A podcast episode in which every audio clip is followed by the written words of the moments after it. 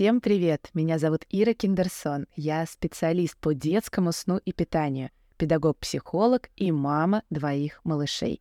А теперь я еще веду этот подкаст о материнстве «Кофе с мамой». И сегодня мы с вами поговорим о том, как самостоятельно выстроить режим. Для начала хочу заметить, что это не так сложно, как кажется. И по факту каждая мама, то есть абсолютно каждая из вас, может стать консультантом по сну собственному малышу. Звучит как какая-то магия. Какой же я консультант по сну? Я же ничего в этом не понимаю.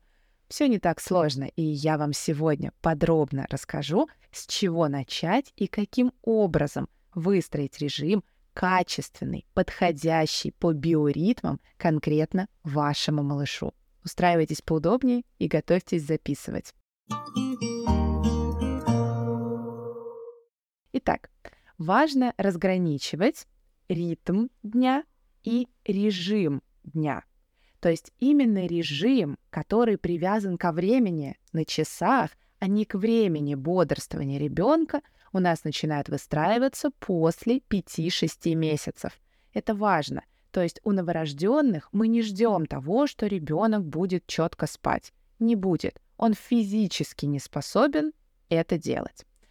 Итак, ребенку 5-6 месяцев. И постепенно у малыша начинает фиксироваться время утреннего подъема. У нас ничего не фиксируется, скажете вы. А о чем вы? То 6, то 9, то 7, то 11. Совершеннейший разброд. Такое тоже бывает. И это не значит, что у вас что-то не так, просто у ребенка так организован ритм дня. Да? Это особенность конкретного ребенка и конкретно вашей семьи. Итак, в этом случае, как и в случае, если у ребенка постепенно фиксируется утро, вы заполняете дневник сна. Что такое дневник сна, как его заполнять и где это взять, вы можете узнать, подписавшись на меня в любой из соцсетей. Ссылочка будет обязательно в описании к этому подкасту.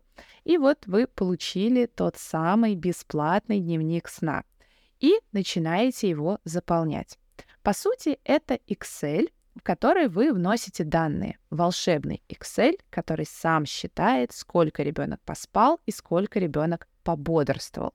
И вот основываясь на этой информации, вы дальше будете выстраивать режим своему ребенку.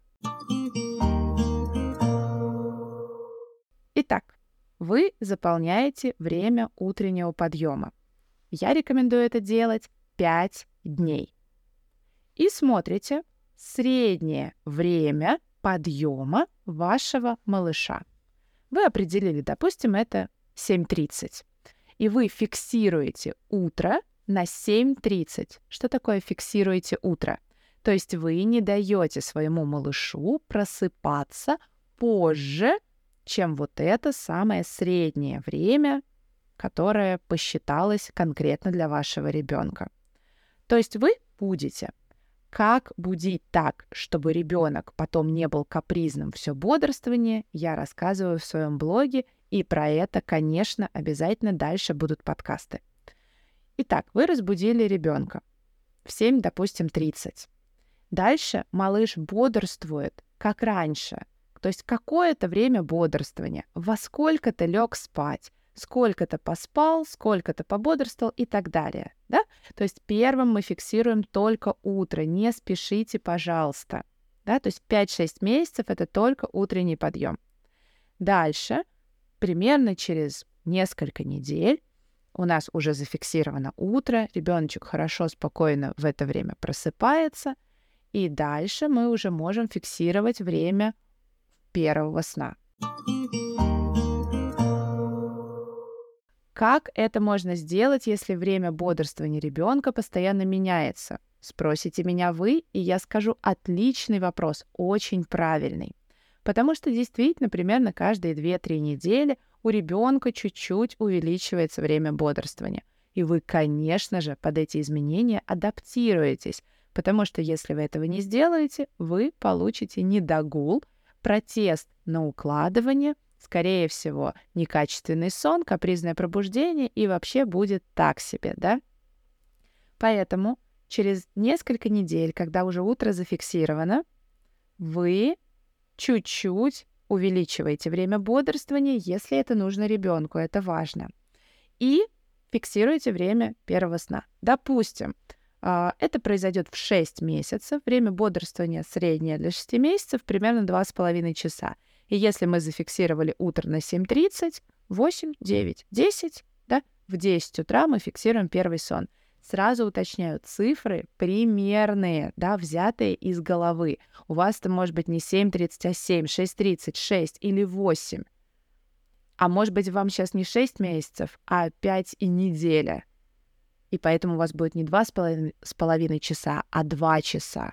Или даже, может быть, чуть меньше. Поэтому я вам сейчас эти цифры называю для примера. Итак, на 10 мы фиксируем время утреннего сна. Если малышу это время подходит, то есть ребенок засыпает спокойно, без капризов, без протестов, быстро, хорошо, качественно уснул. Супер, вы нашли ваше время первого сна. И оно примерно в районе 10 часов. Дальше вы по-прежнему живете по времени бодрствования, как раньше. И таким образом вы постепенно фиксируете второй сон, возможно, третий, если он еще будет оставаться, и в конце, в возрасте 9-10 месяцев, вы фиксируете ночной сон. То есть самое позднее, в 10 месяцев, у ребенка выстроен полностью весь режим, начиная с утреннего пробуждения и заканчивая ночным укладыванием. Выстроен — это значит четко по времени, по часам. Вы не смотрите на признаки усталости. Вы не смотрите на время бодрствования. Вы смотрите только на свои часы. И вы знаете, что ваш ребенок будет первый сон спать в 10, второй сон, допустим, в 15 часов, да, а в ночь ребеночек уйдет, не знаю, в пол восьмого. Естественно, цифры сейчас, опять же, примерные, да, а, я их просто сейчас придумала, и не надо на них ориентироваться. Я говорю лишь о том, что каждая из вас может выстроить режим своему ребенку. Что делать, если вы вроде идете по инструкции и вроде делаете все правильно, но не получается. Ребенок долго капризно засыпает, укладывается, много раз пробуждается.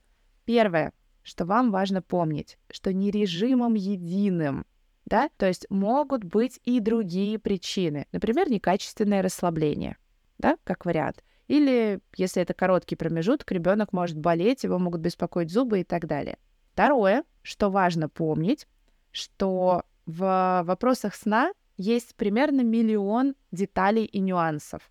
Какие-то из них вы смогли учесть, а какие-то, к сожалению, нет, просто потому что вы по факту не консультант по факту у вас нет большого опыта работы с детьми.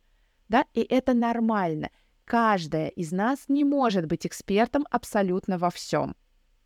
То есть я эксперт в вопросах сна, в вопросах питания. Я действительно эксперт. Я многое знаю о материнстве в целом. Но, например, как положить плитку в ванной, естественно, я не знаю. Я, возможно, попробую это сделать сама, но, скорее всего, приду к специалисту. И это не значит, что я какая-то не такая, что со мной что-то неправильно. Нет. Просто я эксперт в своих вопросах. Например, вы прекрасная бухгалтер. Или вы шедевральный повар. Да? Или вы шьете великолепные платья. С этими вопросами я с радостью обращусь к вам. А с вопросами сна и питания вы с радостью можете обращаться ко мне, потому что я действительно в них хорошо разбираюсь. И вот если вы поймете, что вы вроде все делаете хорошо и правильно, но что-то идет не так, я с радостью вам помогу. Договорились? С вами, как всегда, была я, Ира Киндерсон. Самых спокойных вам снов и самых вкусных вам прикормов. До новых встреч!